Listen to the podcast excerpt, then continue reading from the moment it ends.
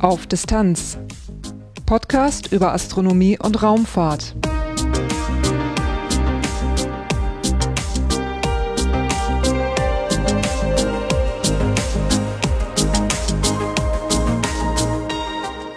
Hallo und herzlich willkommen bei Auf Distanz, einem Podcast über Astronomie und Raumfahrt.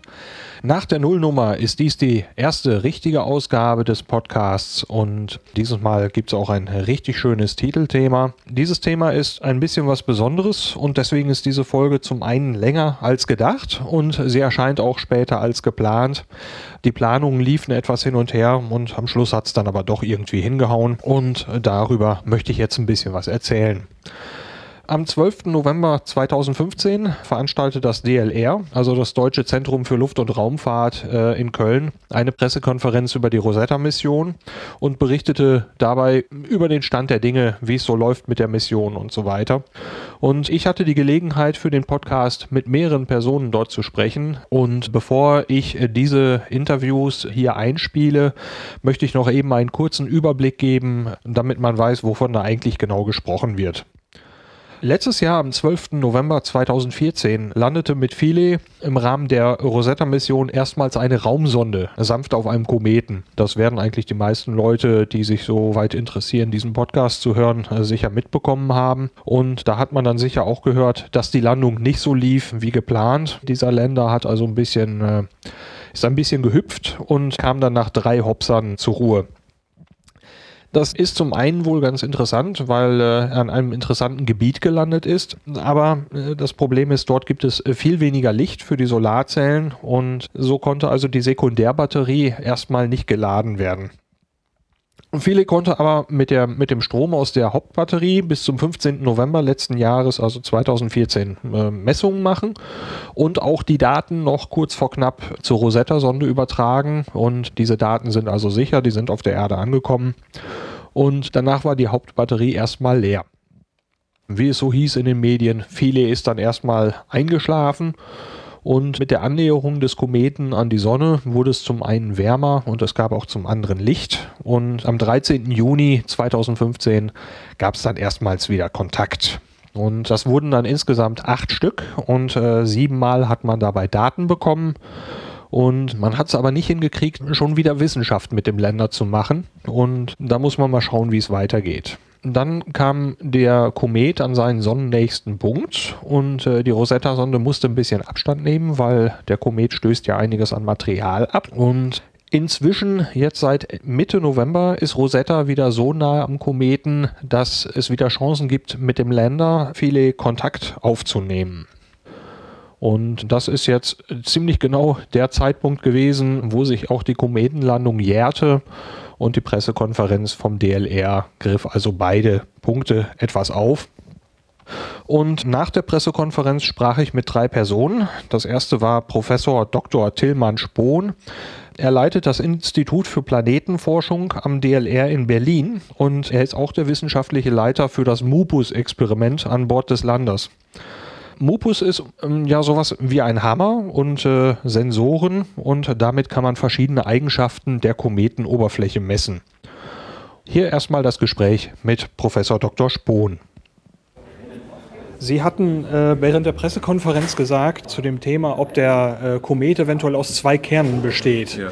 dass das gar nicht so sicher ist und dass man nach wie vor äh, noch davon spricht, dass es vielleicht nur ein einzelnes Objekt gewesen ist.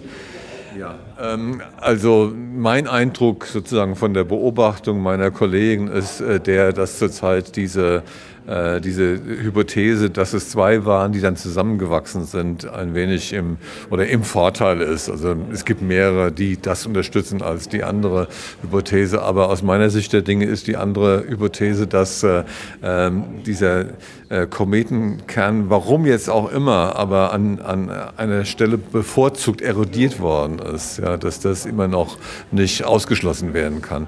Natürlich würde das äh, schon verlangen, dass man gewisse Anfangsbedingungen hat, die einen, die eine bevorzugte Erosion an der Stelle bevorzugen würden. Das, also insofern ist es äh, nicht ganz, ganz so einfach. Sicherlich wird es, äh, wenn man sich eine Kugel vorstellt ne? Äh, und, äh, und möchte dann aus dieser Kugel diese, diese Ente machen, dann hat man Schwierigkeiten. Ja? Aber wenn dieser Körper sowieso etwa so angeformt worden ist, äh, dann äh, könnte es schon sein, dass man also auch so eine bevorzugte Erosionsstelle kriegt. Also beobachtet ist in der Tat ja, dass, äh, dass dieser dieser, dieser Hals, nicht, dass der besonders aktiv ist. Also das wissen wir. Nicht? Und insofern bleibt es weiter noch ein bisschen spannend. Ne? Das mit dem aktiven Hals würde ja zu dieser Theorie passen, dass es diese, diese Grundvoraussetzung gibt, wenn es nur ein Objekt war. Äh, gibt es schon Ideen dazu, wie so ein Objekt entstehen könnte? Äh, wie ein einzelnes Objekt. Das, ja. ja. Na gut, also sagen wir mal, äh, wir haben ja in dieser Akkretionstheorie machen wir ja aus, aus Staub, machen wir dann äh, äh kleine äh, Körper, die dann halt nur miteinander wechselwirken und halt dann immer größere bilden. Nicht? Und äh, äh insofern ähm, äh, kann man natürlich auch sagen, wenn Sie, wenn Sie so letztendlich wollen, können Sie auch sagen, naja, es ist ja eigentlich ganz klar, dass der aus mehreren Körpern bestehen muss, weil äh, diese Körper in, ihrer, in dieser Größe entstehen nicht sozusagen direkt aus dem, aus dem Gas und dem Staub, sondern über eine Hierarchie von, von kleineren Körpern zunächst mal. Ne? Ähm, und äh, äh, also insofern könnte man sagen, das, das ist, spricht natürlich dafür, dass wir jetzt sozusagen äh, sehen, dass in, äh, in der letzten Stufe der Bildung dieses Kometen dann eben zwei äh, annähernd gleich groß zusammengekommen sind. Ja. Es kann aber auch sein, von der, von der Akkretionstheorie her, dass es sich aus einer Vielzahl von kleineren Körpern gebildet hat als einer. Ja. Äh, und dann eben in der Form irgendwie inhomogen war äh, und äh, dann halt dieser Canyon, wenn man so will, in gewisser Weise die, die Sonnenstrahlung oder die Wärmestrahlung fokussieren kann, weil auf den Wänden Wärme dann reflektiert wird und dann halt das eben eine bevorzugte Erosionsnaht ist äh, die dann sich sozusagen eingegraben hat. Also das wäre auch denkbar. Ähm, Sie hatten noch gesagt, dass äh, Churi nicht taumelt. Ähm, ist ja. das so ungewöhnlich? Äh, ja, also ähm, sagen wir mal so, man hätte, man hätte durchaus auch erwarten können, dass der, also nach meinem Verständnis von, von Rotationszuständen, ja, hätte man schon erwarten können, dass der eine komplexere Rotationsbewegung durchführt. Ne? Aber dass er, dass er sozusagen äh, stabil äh, um diese Achse äh, rotiert, die äh, eine, eine, Neigung hat gegenüber der, der, der Ekliptik, also der Bahnebene, äh, das das, das, ist äh, äh, nicht unbedingt von vornherein zu erwarten. Hm? Also äh, auch nicht unbedingt wahrscheinlich, oder? Ähm, ich hätte jetzt eher gedacht, es ist nicht wahrscheinlich, ja. Ähm, wenn Sie das Experiment Mupus mit dem heutigen Wissen nochmal bauen müssten, im Prinzip in der damaligen Zeit, aber mit dem heutigen Wissen, würden Sie was anders machen? Ähm, das ist eine gute Frage. Also wenn man für so einen Kometen wir würden vielleicht versuchen, länger zu machen. Aber, aber das, das Prinzip ist eigentlich recht gut. Wir wollen das sogar jetzt äh, nochmal bauen, allerdings 1,40 Meter lang, äh, um auf dem Mond äh, es einzusetzen, auf eine Mondmission. Ja. Also das, das, das Prinzip ist eigentlich nicht schlecht. Was man sicherlich, äh, im Detail gibt es Dinge, die man verbessern müsste. Also die, die Temperaturfolien, die wir da drauf haben, sind, äh, die können wir heute viel besser, die, die Temperatursensoren. auch die, die Messung der Wärmeleitfähigkeit kann man besser machen. Aber das Prinzip ist eigentlich ziemlich okay. Ein längeres Gespräch konnte ich mit Dr. Cohn Hertz führen. Dr. Hertz ist der technische Manager des Kometenländers Philae und ist am DLR in Köln beschäftigt. Und in diesem Gespräch ging es deswegen hauptsächlich um den Lander. Und wie geht es Philae? Ich denke, ähm, im Allgemeinen geht es Philae ganz gut. Ich gehe davon aus, Philae wacht jeden Kometentag auf, macht seine Sachen ähm, weil wir haben gesehen in die Daten in Juni und Juli, dass eigentlich das System an sich äh, ganz also optimal funktioniert. Leider ähm, haben nur die Kommunikationsteile, also die Elektronik zuständig für die Kommunikation, äh, irgendwelche Schaden erlitten, äh, weswegen wir nicht mit viele kommunizieren. Aber im Allgemeinen geht es viele, glaube ich, ganz gut. Sie haben mitgeteilt in der Pressekonferenz, dass es Kurzschlüsse gibt. Insgesamt zwei Stück, einen im Empfänger und einen im Senderbereich. Und ähm, eine Strategie soll sein, ein Gerät mehrfach ein- und auszuschalten, um dort etwas zu erreichen. Was löst das aus? Was tut dieses Ein- und Ausschalten? Genau, also das hört sich äh, erstmal wahrscheinlich sehr ähm, einfach an, so wie man es zu Hause ausmachen würde. Wir haben aber äh, beim letzten Kontakt im Juli gesehen, dass der äh, Sender 17 Minuten gebraucht hat, um sozusagen hochzufahren. Da ist von, die, von der Software eingeschaltet worden, und, aber erst nach 17 Minuten ist die Strom hochgegangen. Wir haben diese Situation im Labor versucht nachzustellen und äh, es ist uns gelungen, äh, so ein Szenario zu reproduzieren. Dabei haben wir gesehen, dass durch ähm, sozusagen interne, ähm, also Unit-interne ja, Sicherheitsmaßnahme, der, der Sender dann jedes Mal in kurzer, also wenige hunderte Millisekunden ein- und ausgeschaltet wird. Das ist 17 Minuten lang äh, so weitergegangen und auf einmal hat es geklappt. Also auch mit diesen Erkenntnissen werden wir versuchen, für den zweiten Sender, der niemals angegangen ist, das so zu simulieren. Und in der Hoffnung, dass sich sowas äh, auch für den zweiten Sender bewerkstelligt. Also der Zustand, der, durch, der intern durch dieses Ein- und Ausschalten von alleine erzeugt wurde, den wollen Sie jetzt auf, im Prinzip den gleichen, auf gleichem Wege künstlich hervorrufen. Genau, weil ja. wir sehen auch bei der zweiten Sender, dass das Problem ein wenig anders ist als bei der ersten. Deswegen wird es nicht, passiert es nicht automatisch, aber müssen wir es äh, von uns aus versuchen zu provozieren. Dann äh, soll das Power Subsystem eingeschaltet werden demnächst. Äh, warum hat man das nicht eher versucht? Also das, äh, das Power Subsystem ist immer eingeschaltet, äh, wenn viele insgesamt einschaltet. Ähm, wir haben aber im Power-Subsystem zwei, also sozusagen, das ist nicht nur, sind nicht nur Schalter, aber da ist auch natürlich eine gewisse Intelligenz da hinten. Äh, Mikrocomputer, die die Sachen berechnen und äh, gewisse Teile sind da doppelt ausgelegt. Und äh, was immer ähm, automatisch benutzt wird, ist die Hauptseite, also die, die Rechner sozusagen vom Power-Subsystem. Aber es könnte natürlich sein, dass da auch etwas nicht stimmt, aber nicht so gravierend ist, dass wir es gesehen haben. Aber dass deswegen verschiedene Sender oder äh, Transmitter, Sender oder Empfänger nicht eingeschaltet werden. Und deswegen versuchen wir jetzt auf die redundante Seite, also das heißt, wir benutzen dann andere Mikrocontroller. Kann man irgendwie sagen, wie die Defekte in Philae, diese Kurzschlüsse, wie die entstehen konnten? Leider nicht. Ähm, wir haben keine ähm, sozusagen technische Erklärung äh, dafür gefunden bis jetzt. Der ähm, industrielle Partner, der sie tatsächlich entwickelt und gebaut hat, versucht das noch immer zu reproduzieren. Äh, also ein gewisses Komponent oder Teilkomponente können, haben wir noch nicht identifizieren können. Wir wissen aber, dass in die sieben Monate Schlafphase äh, die innere Temperaturen viel äh, tiefer, also viel niedriger waren, als wofür die Hardware äh, gebaut worden ist. Also die Hardware ist im Prinzip bis minus 45 Grad Celsius ähm, ausgelegt, also dann müsste es funktionieren. Wir schätzen, dass die Temperaturen über, also tiefer als minus 100 Grad Celsius waren.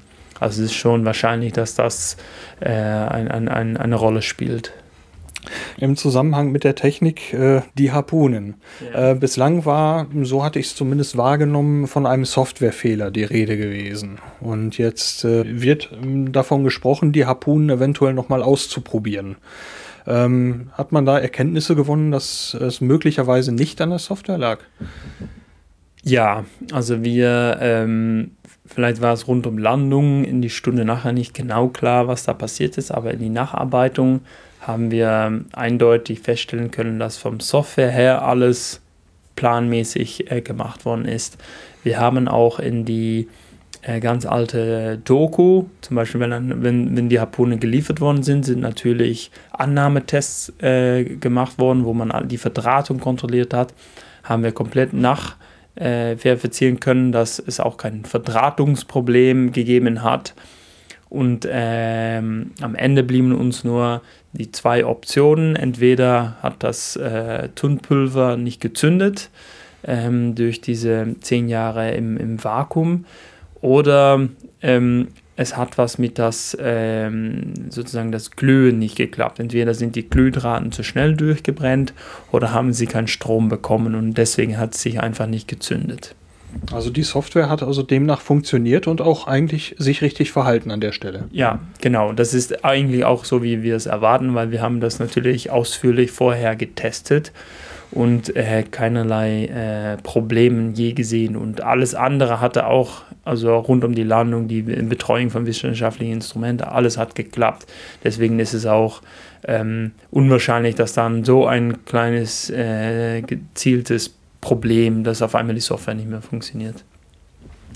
Wenn man jetzt Fele nochmal bauen könnte, mit dem heutigen Wissen über den Kometen, über die Landung, was passiert ist, aber mit den damaligen Wissen, äh, mit den damaligen Mitteln, wenn man also damals schon gewissen, gewusst hätte, was man heute weiß, hätte man Fele anders gebaut? Ich denke ja, also man würde auf jeden Fall äh, die Harpunen so ähm, entwickeln, äh, um so einen Fehler sozusagen, also das nicht, Nicht-Schießen aufzuschießen oder eventuell noch ähm, ein zusätzliches Verankerungs- oder alternatives Verankerungssystem aufzubauen. Ich denke, etwas anderes, was man auf jeden Fall ähm, mitnehmen würde, ist, dass äh, wir wissen immer noch nicht genau, wo viele steht. Also wir haben schon eine, eine Region, aber eine genaue Identifizierung ist nicht möglich und etwas ganz Triviales, so wie ein rote oder blaue LED-Lampe, die periodisch mal angeht, würde natürlich sofort auf ein Bild ein Pixel rotfarben und dann würde man viele sofort identifizieren können. Aber man würde auf jeden Fall mit den Kameras so eine Farbe, die im Prinzip nicht auf dem Komet vorhanden ist, äh, erkennen können. Und das würde natürlich äh, schnell äh, dazu führen, dass man identifizieren kann, wo steht viele dann. Das könnte auch bedeuten, dass man äh, die Umlaufbahn oder so in dem Moment dann, wenn man die, die Topologie ein bisschen drumherum kennt, noch weiter darauf bringen kann, dass diese Kommunikationsfenster maximiert werden? Oder äh, ist das zu leicht gesprochen? Ähm, dafür ist es, äh, wäre es eher wichtig zu wissen, wie viele genau steht. Also wie guckt viele auf dem Kometen, ähm, weil ob ob viele jetzt in, äh, 100 Meter weiter steht oder nicht, das ist für die Umlaufbahn eigentlich eher so ein, so ein Toleranzbereich. Für die Wissenschaftler ist es aber sehr wichtig, um das Ganze ähm, in Perspektive setzen, also deren wissenschaftlichen Ergebnisse äh, ausreichend bewerten zu können. Ähm, diesen Sommer hat Fele ja noch so, so ein bisschen ins Blaue hinein äh, Anweisungen bekommen, irgendwas zu tun, falls er denn äh, aufwacht und aktiv werden kann. Was für Anweisungen waren das? Also wir haben äh, über blindes Kommandieren äh, verschiedene wissenschaftliche Experimente gestartet. Zum Beispiel haben wir ähm, Panoramabilder gemacht. Wir haben einen ein, also einen Block von äh, fünf verschiedenen wissenschaftlichen Messungen äh, gestartet, wo dann äh, Sesami, COSAC, Ptolemy, Romap und Mupus ähm, statische Messungen machen, zum Beispiel Temperatur, ähm, die Umgebungsgasen werden gemessen und so weiter. Das äh, müsste ausgeführt worden sein. Und wir haben Concert, das ähm, Sounding-Instrument, was äh, zwischen Rosette und Philae auch Signale schickt ähm, haben wir auch gestartet. Also im Prinzip würden wir jetzt äh, heute auf einmal ein, ein langes Kontakt bekommen, müssten wir all diese wissenschaftlichen Daten nochmal kriegen.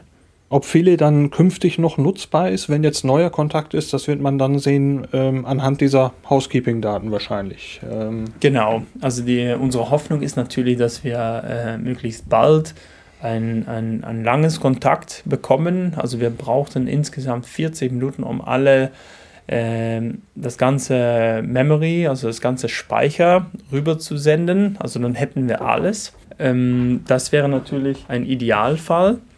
Aber auch kurze Kontakte, wir würden dann Housekeeping bekommen und dann wissen wir sofort, wie viel Energie ist verfügbar, wie sind die Temperaturen, ähm, funktionieren alle Einheiten oder nicht. Also das ist wirklich, worauf wir jetzt noch warten. Können Sie die Daten, also die wissenschaftlichen Daten auch nach und nach bekommen oder ist das wirklich eine Sache, wo Sie 40 Minuten kontinuierlich Kontakt brauchen? Ähm, ne, wir können es auch nach und nach. Also würden wir jetzt auf, äh, jeden Kometentag 10 Minuten Kontakt haben, dann würde es halt einfach etwas länger dauern. Also dann brauchen wir vier Tage, um das Ganze äh, rüber zu schicken. Aber das ist kein Problem. Ähm, zwischen der Wissenschaft und ja, der, der Suche und äh, dem Versuch, viele zu erreichen, gibt es ja so ein bisschen den Konflikt, was man mit der Rosetta-Sonde so anfängt. Ähm, welche Priorität räumt man viele derzeit noch ein? Ähm, Im Prinzip wird, äh, also nicht im Prinzip, viele wird immer noch berücksichtigt. Ähm, um Kommunikation mit viele zu ermöglichen, muss Rosetta in einen gewissen ähm, Latitude, also eine gewisse Region um den Komet äh, herfliegen. Und es ist auch vereinbart worden mit den ähm, Wissenschaftlern von Rosetta, dass mindestens einmal pro Monat äh, Rosetta durch diesen Bereich fliegt, ähm, bis auf jeden Fall bis Februar. Ähm, also das heißt, dass wir äh, typischerweise einmal pro Monat eine Woche lang Kontakt haben. Es ist auch vereinbart worden, dass wenn wir auf einmal wieder regelmäßig Kontakt mit Fili bekommen ähm, und wir können nachweisen, dass Fili noch funktioniert, ähm, die Rosetta-Bahnen auch äh, auf der Stelle quasi geändert werden können, um zum Beispiel zwei, drei Wochen kontinuierlich Wissenschaft mit Fili, also Kontakt mit Fili zu ermöglichen. Also Fili hat äh, definitiv noch eine Priorität ins äh, Projekt. Da würde die ESA dann auch so mitspielen und sagen, ähm, wir machen jetzt was mit Philae, auch wenn das äh, bedeutet, dass wir in der Zwischenzeit mit Rosetta unter Umständen weniger machen können. Genau, das ist, ähm, das, das, spielt der ESA auch mit und die, die, die Rosetta-Wissenschaftler sind sich da einig, weil alle schätzen eigentlich den Wert von Philae, würde man nochmal wirklich auf dem Komet Messungen machen können begeben wir uns auf die Erde mit den Fragen. Mhm. Ähm, und zwar zum LCC. Ja. Ähm, wie sieht der Alltag hier aus, so im Moment, wo Sie keinen Kontakt mit Philae haben? Also im Moment und auch äh, in die vergangenen Wochen bzw. Monate haben wir mit äh, einigen Leuten, also teilweise sind Leute ähm, part-time äh, in andere Projekte schon involviert. Ähm, es gibt einige, drei bis vier Leute, äh, ja auch ich selbst, die noch immer Vollzeit daran arbeiten. Und wir haben ähm, viel Zeit, äh, also dass man fast, fast täglich äh, acht Stunden lang in die alte, also in die Daten guckt und versucht da ein Puzzle, also ich, wir versuchen ein, ein, ein, ein Puzzle aus 500 Teilen äh, ein Bild zu bekommen, wenn wir nur 20 Teilen verfügbar haben. Also man muss sehr viel ähm, nachschlagen, gucken, wie ist das dann genau, könnte das und das das Problem sein oder ist es dann doch wieder nicht. Also wir machen sehr viel ja, ähm, Ingenieurarbeit zurzeit und parallel, da die Rosette jetzt wieder bei 200 Kilometer angelangt ist, ähm, sind wir wieder auch täglich, nicht den ganzen Tag, aber teilweise äh, mit der Planung jetzt für die nächste ähm, Kontaktfenster und so beschäftigt.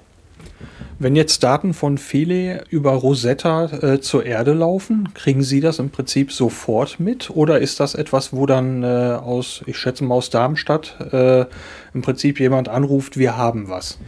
Genau, äh, letzteres. Also wir ähm, sitzen hier nicht 24 Stunden am Tag im Kontrollzentrum.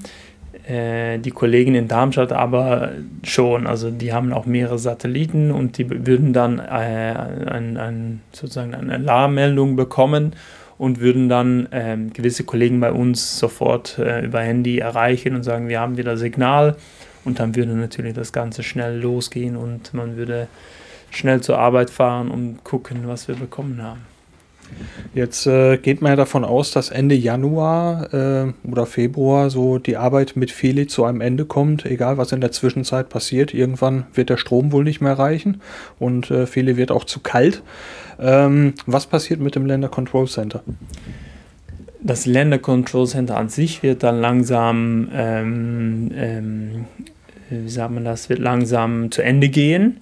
Ähm, das heißt umgebaut. Wir haben auch äh, neue Missionen, wo wir an, schon teilweise daran arbeiten. Zum Beispiel ähm, hat das DLR ein, ein Länder auch wieder gebaut. Mascot heißt der. Der fliegt zurzeit äh, mit einer japanischen Sonde, Hayabusa 2, wird in 2018 landen und das Länder Control Center wird dann umgebaut äh, für diese Mission. Gibt es da im Moment auch noch weitere Planungen für die Forschung an Kometen mit, mit Raumsonden? Ähm, nicht in Europa. Also es gibt äh, bei der NASA einige Studien äh, oder sozusagen Missionsvorschläge, die soweit ich weiß noch nicht ähm, endgültig genehmigt sind, aber in Europa gibt es jetzt keine konkrete Kometennachfolgemission. Wie lange werden Sie an den Daten von Philae und Rosetta dann noch Spaß haben? Ähm, ich selbst oder wir hier als, äh, wir sind hauptsächlich als Ingenieur tätig. Für uns wird es dann auch ziemlich schnell ähm, nächstes Jahr aufhören. Wir werden natürlich gewisse äh, Zuarbeit leisten zu den Wissenschaftlern, aber wir sind nicht für die wissenschaftliche Auswertung zuständig. Das wird natürlich viel, viel länger weitergehen. So auf viele bezogen, wenn, äh, wenn jetzt nicht weiteres mehr käme, wird das noch äh, ein, zwei, drei, vier Jahren vielleicht weitergehen. Ähm, die Wissenschaftler von Rosetta, also Rosetta generiert jetzt seit über einer, fast einem Jahr 24 Stunden am Tag Daten. Das wird noch äh, über zehn Jahre dauern, bevor das alles, also da wird so viel an Daten produziert, das kann man jetzt so nicht, nicht sofort auswerten. Das wird alles noch Jahren weitergehen. Ähm, aber ich denke, auf jeden Fall wird, wird es noch interessante Erkenntnisse geben. Zum Abschluss sprach ich dann mit Dr. Stefan Olamet. Äh, Dr. Olamet ist der Philae-Projektleiter am DLR in Köln und äh, neben der Kometenlandung sprachen wir da noch über die Zukunft der Rosetta-Mission. Die Form des Kometen war ja eine Überraschung gewesen, äh, als das erstmals so auftauchte und hat ja die, die Landung ähm, sagen wir, zu einer, einer Herausforderung gemacht, den richtigen Platz zu finden. Ähm, war das jetzt so ein, ein, eine Sache, wo man gesagt hat, Mensch, ein spannendes Objekt, das ist äh, großartig, oder ist das erstmal so eine Sache, ach du Schande, ähm, was erwartet uns da? Ähm, beides. Äh, äh, zum einen natürlich ist es, ist es spannend, so eine bizarre Form zu sehen, so ein tiefes Tal, so ein, ist es ein Contact Binary, also besteht aus Zweien, oder hat sich da ein Tal selbst hineingefressen äh, durch Ausgasen. Äh, das ist wissenschaftlich ganz spannend. Zum anderen aber standen wir ja natürlich auch vor der Aufgabe, einen geeigneten Landeplatz zu finden. Und wenn gleich mal auf so einer Badeente auch Landeplätze findet, ist man doch sehr stark eingeschränkt von der Bahndynamik. Es wäre zum Beispiel ähm, schwierig, wenn nicht unmöglich gewesen, irgendwo im, im bleiben wir beim Pendant, im Nacken der Ente zu landen. Das, das wäre ganz schwierig gegangen. Beim Kopf und bei den Schultern äh, war das bahndynamisch leichter möglich. Sie haben so ein bisschen gesagt in der Pressekonferenz, dass Sie Glück gehabt haben, da zu landen, wo Sie jetzt gelandet sind. Wenn Sie sich jetzt rückschauend einen Platz aussuchen könnten, angenommen, Sie wären in Agilkia gelandet oder Sie könnten sich den jetzigen Platz aussuchen, was würden Sie wählen im Nachhinein? Naja, also Agilkia wäre schon besser gewesen, einfach weil es an einer sonnenbeschienenen Stelle gewesen wäre und wir bei einer geglückten äh, Landung dann Wochen, wahrscheinlich Monate nach den 60 Stunden Primärbatterie äh, dort Messungen durchführen hätten können. Das wäre schon ein noch besserer äh, Platz gewesen. Ähm, in mancherlei Hinsicht ist es spannender dort, wo wir jetzt gelandet sind, weil wir eben mitten zwischen diesen ich sage Felsbrocken, ja. ist kein Fels, ne? also diesen, diesen eisorganischen Brocken gelandet sind. Äh, die hätten wir von Agilkia aus äh, nicht so schön gesehen, aber es war eben auch ein sehr dunkler äh, Bereich. Wir haben nur 60 Stunden messen können. Ähm, wir haben auch ein bisschen limitierte Bilder, eben weil wir nur kurze Beleuchtungen äh, hatten. Der Platz hatte auch seine Nachteile. Glück hatten wir, äh, dass wir überhaupt messen konnten. Wir sind ja da einen Kilometer über den Kometen gehopst, wussten zunächst überhaupt nicht wohin und sind dann irgendwo gelandet und haben nach wie vor Kontakt gehabt. Der Lander hätte natürlich umkippen können oder äh, die Antenne bedeckt sein äh, können äh, oder er, er, schrammt dann nicht an dem Kraterrand entlang und fällt in den Bereich, wo es dann ganz dunkel ist, also auf die Winterhemisphäre, mhm. wo man zumindest überhaupt keine Bilder machen hätte können, einfach weil kein Sonnenlicht dort ist. Insofern hatten wir nach diesem ganzen Bounce schon Glück, dort gelandet zu sein, wo wir gelandet sind. Ja, heute wurde in der Pressekonferenz noch gesagt, dass der Länder mit allen drei Füßen auf dem Boden steht, mhm. was ja so ähm, bislang so als nicht gesichert galt. Kann es sein, dass das erst so, dann so war, dass er sich so weit bewegt hat, dass das eine Bein erst keinen Kontakt hatte, der dann aber doch irgendwie hergestellt Ja, also es kann schon sein, dass der so ein bisschen verrutscht ist, dass der zuerst nicht mit dem Fuß, sondern eher mit dem Beinbo angelehnt war und dann so ein paar Zentimeter, ein paar zehn Zentimeter sich verrutscht hat, dass dann der äh, dritte Fuß auch Kontakt bekommen hat. Ähm, die Aussage, ein Bein würde in die Luft unter Anführungszeichen stehen, die war sowieso ein bisschen gewagt, weil man eben schwer unterscheiden kann zwischen äh, der Nacht, äh, dem Schwarz des, des, Himmels und einem nicht beleuchteten äh, Kometen. Da waren wir uns nie so sicher. Das war vielleicht ein bisschen voreilig von, von dem Kamera-PI zu sagen, der reckt ein Bein äh, in die Luft. Jetzt haben wir relativ klar der akustische Daten von allen drei Füßen, also alle drei Füße zumindest während des Mobusheimerns hatten, wenn auch vielleicht mit ganz geringer Kraft, äh, Kontakt zu Oberflächenmaterial. Ähm, zum Missionsende soll Rosetta ja äh, sich dem Kometen viel weiter annähern, als das bislang der Fall war. Und ähm, es gab in der Vergangenheit Probleme mit dem Star Tracker, dass zu viele Punkte im Bild waren. Ähm, kann man das gewährleisten, dass das in der Zukunft dann an der Stelle funktioniert, so nah am Kometen? Äh, naja, die Aktivität des Staubs, also wie viel Staub auch im, im Field of View dieses Star Trekkers ist, hängt ja davon ab, wie nah man an der Sonne ist. Und je weiter der Komet wieder weggeht äh, von der Sonne, äh, desto weniger Staub äh, haben wir und desto weniger werden die Probleme mit dem Star Trekker. Ende der Mission, also wir sprechen jetzt von August, September 2016, äh, sind wir wieder relativ weit äh, von der Sonne weg, äh, vergleichbar mit der Zeit kurz nach dem Wake-up nach Hibernation. Und da erwarten wir wenig Staub, das heißt diese Probleme sollten dann eigentlich nicht auftreten. Obwohl man so nah dran ist obwohl man so nahe dran ist. Da mhm. treten andere Probleme auf, wie dass man das äh, schwere Feld dann nicht mehr äh, so leicht modellieren kann, weil man es also nicht mehr als Punktschwere Masse betrachten muss, wenn man, wenn man in niedrigen Höhen fliegt. Ähm, das ist ein riskantes Unterfangen, aber es ist ja auch die Ende der Mission und da kann man auch ein riskantes Manöver fliegen, äh, eben weil es spannend ist und weil es auch verspricht, noch zum Abschluss der Mission ganz tolle wissenschaftliche Ergebnisse zu liefern. Welche Ergebnisse erhofft man sich durch diese Annäherung? Naja, wenn man ganz nahe ist, hat man mal banal ausgedrückt mit der Kamera natürlich eine bessere Auflösung. Wenn man näher dran ist, äh, sieht man mehr oder sieht mit besserer Auflösung. Ähnliches gilt auch für die äh, Spektrometer. Äh, für den Lander selbst wird es äh, spannend. Ich erhoffe mir eigentlich, dass wir mit der Osiris-Kamera dann gegen Ende der Mission bei einem knappen Vorüberflug nochmal ein mehr oder weniger hoch aufgelöstes Bild vom Lander bekommen, wie er da sitzt in seiner Höhle oder an seine Wand gelehnt. Und das wird natürlich spannend für uns, das dann äh, herauszufinden, wie die unmittelbare Umgebung des Landes tatsächlich aussieht. Also äh, wird die Bahn darauf angepasst werden, dass man versucht, viele tatsächlich noch zu finden oder ist das so ein kleiner Bonus? Also es ist nicht versprochen, aber ich gehe davon aus, das finden, finde nicht nur ich spannend, das finden alle spannend. Mit Dr. Olametsch sprach ich auch noch über die Harpunen an Bord des Landers und äh, ja, über die mediale Präsenz der Rosetta-Mission. Ähm, da ich aber schon äh, einen Teil über die Harpunen hatte und die Medien, das Medienthema nicht für jeden interessant ist, äh, habe ich mich entschieden, diese Gesprächsteile, das sind so etwa sieben Minuten, äh, als Bonusmaterial parallel zu dieser Folge auf die Webseite zu stellen. Wenn es einen interessiert, kann man das da runterladen. Kurzmeldungen. Das erste Thema bei den Kurznachrichten ist Bexus 20 und 21. Am 10. Oktober 2015 um 11.17 Uhr, da wurde vom Raumfahrtzentrum Esrange bei Kiruna in Nordschweden ein Forschungsballon namens Bexus 20 gestartet. Und das ist eine gemeinsame Mission des Deutschen Zentrums für Luft- und Raumfahrt mit der schwedischen Raumfahrtbehörde SNSB. Und an Bord waren sechs Experimente von Studententeams. Und davon möchte ich hier zweimal kurz eben erwähnen. Das erste ist das Experiment COSPA.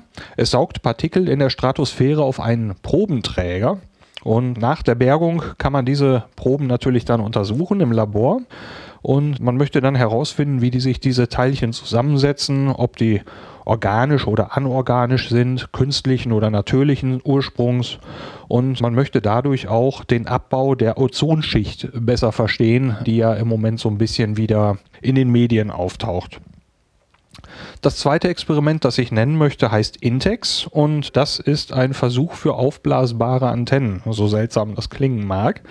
Ähm, aber man möchte dort einen geringen Platzbedarf und geringes Gewicht erreichen und äh, hofft das Ganze dann irgendwann auf Kleinstsatelliten und auf der Erde in schwer zugänglichem Gelände einsetzen zu können.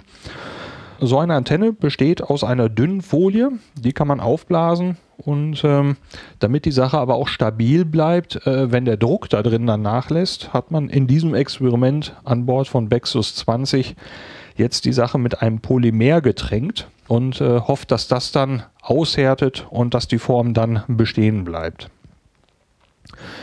Mehr dazu und zu den anderen Experimenten an Bord von Bexus 20 sind in den Show Notes auf der Webseite zu dieser Folge verlinkt.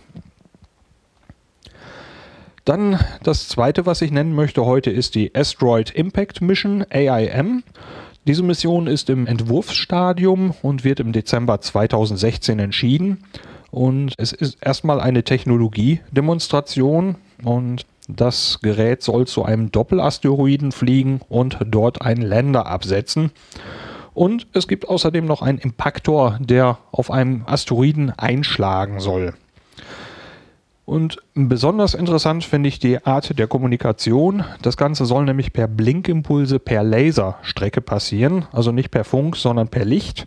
Und man hofft dort eine maximale Reichweite von 75 Millionen Kilometern zu erreichen. Der Laserstrahl soll beim Abschicken 13,5 Zentimeter Durchmesser haben und bei der Ankunft auf der Erde 1100 Kilometer. Äh, man hofft damit auf eine höhere Bandbreite, also dass man mehr Daten in einem bestimmten Zeitraum übertragen kann. Noch eine Raumfahrtmission ist die JUICE Mission. Das steht kurz für Jupiter Icy Moons Explorer, also im Prinzip Erforscher für Jupiters eisige Monde. Und diese Mission soll dreieinhalb Jahre lang Jupiter und seine Monde erforschen und besonders geht es da um Europa, Callisto und Ganymed. Die könnten nämlich unter ihren Eiskrusten flüssiges Wasser haben. Und äh, flüssiges Wasser wird allgemein als, eine, ja, als ein mögliches Medium für Leben angesehen. Und da möchte man also mal ein bisschen genauer schauen. Und der Mond Ganymed ist dabei ein besonderes Ziel und der alleine soll acht Monate lang umkreist werden. Und das ist sowieso auch das erste Mal ein Orbit um einen Eismond. Der Start für diese Mission ist für 2022 geplant und die Ankunft soll 2030 sein. Etwas irdischer geht es bei der letzten Meldung zu und da geht es um automatische Astrometrie in einer Flickergruppe. Und zwar die Flickr-Gruppe Astrometry, also Astrometrie auf Englisch, ähm, hat eine nette kleine Funktion eingebaut oder eingebaut bekommen von der Webseite astrometry.net. Ein, ein Bot, also ein automatisches Programm von dieser Webseite, durchsucht automatisch diese Flickr-Gruppe nach neuen Bildern und äh, schaut, was darauf zu sehen ist und postet die Sache dann als Kommentar zu diesem Bild in die Flickr-Gruppe. Und man kann dann automatisch sehen, welche Objekte in dem abgelichteten Teil des Himmels auf einem Foto zu sehen sind. Ab und zu hängt die Sache ein paar Tage hinterher, aber eine wirklich spannende Funktion. Und danke an Dr. Merkwürdig Liebe auf Twitter für den Hinweis. Astronomische Ereignisse. Die astronomischen Ereignisse werden von Heiko Ulbricht geschrieben für die Zeitschrift Sternzeit und können dort auf der Homepage nachgelesen werden. Ein Link findet sich selbstverständlich in den Show Notes. Am 22.11.2015 ist mit Beginn der Abenddämmerung der Mond bei Uranus zu sehen, in 2 Grad Abstand. Da Uranus nicht mit dem bloßen Auge zu sehen ist, braucht man ein Hilfsmittel dafür, um das zu sehen. Am 25.11. um 19 Uhr steht der Merkur im Apel, also am sonnenfernsten Punkt von der Sonne. Am 29.11. steht die Venus im Perihel, ist also der Sonne dann am nächsten. Am 30.11. steht Saturn in Konjunktion zur Sonne. Am 4.12. wird es dann wieder ein bisschen was interessanter zum Beobachten. Da steht um 6 Uhr der Mond bei Jupiter in 2,3 Grad Abstand. Am 6.12., also Nikolaus, um 3 Uhr morgens steht der Mond sehr nah bei Mars in 57 Bogenminuten Abstand. Und zwei Tage später, am 8.12. um 5.30 Uhr, ist der Mond bei Venus zu sehen in 6 Grad Abstand. Veranstaltung.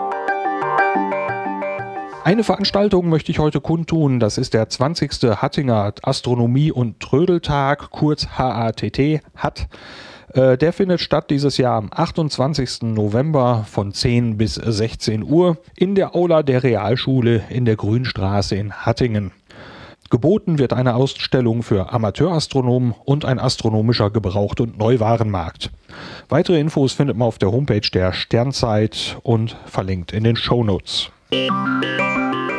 Auf Distanz ganz nah. Damit kommen wir so langsam zum Ende der ersten Ausgabe von Auf Distanz und das ist ein guter Moment, um nochmal Danke zu sagen für das zahlreiche Feedback, was ich für die Nullnummer bekommen habe. Ich hoffe, dass hiermit auch ein guter Start gelungen ist. In der Zwischenzeit habe ich auch die Webseite unter aufdistanz.de ein bisschen weiter überarbeitet und das Provisorium vom Anfang ist also inzwischen ein ganzes Stückchen weiter erwachsen geworden und ich denke, das ist so schon mal ganz gut nutzbar. Ähm, jedes Feedback, ob positiv oder negativ, ist weiterhin natürlich sehr willkommen und auch natürlich Inhalte und auch Vorschläge, was ich in den Podcast aufnehmen kann, nehme ich gerne an. Äh, so zum Beispiel eben auch der Hinweis von Dr. Merkwürdig Liebe vom Countdown Podcast, der auf diese Astrometrie-Funktion in der Flickr-Gruppe hingewiesen hat. Besten Dank nochmal. Ähm, ich kann nicht versprechen, ob ich alles aufnehmen werde in eine Folge, aber wenn es da irgendwas gibt, gerne einen Hinweis geben. Ich schaue mir das auf jeden Fall an. Nochmal hinweisen möchte ich auf das Bonusmaterial zu dieser Folge. Das wird mit Sicherheit keine Gewohnheit werden, aber ähm, wen es interessiert, die mediale, ja, die mediale Behandlung der Rosetta-Mission und noch ein paar Details zu den Harpunen an Bord des Philae-Länders. Ich habe eine separate Folge online gestellt auf die Webseite auf distanz.de mit äh, ungefähr sieben Minuten Interviewmaterial zu diesen Themen ähm, die ich hier jetzt nicht ganz so passend fand. Und äh, bei Interesse gerne einfach reinhören. Das war's für die erste Folge von Auf Distanz. Vielen Dank fürs Hören und bis bald.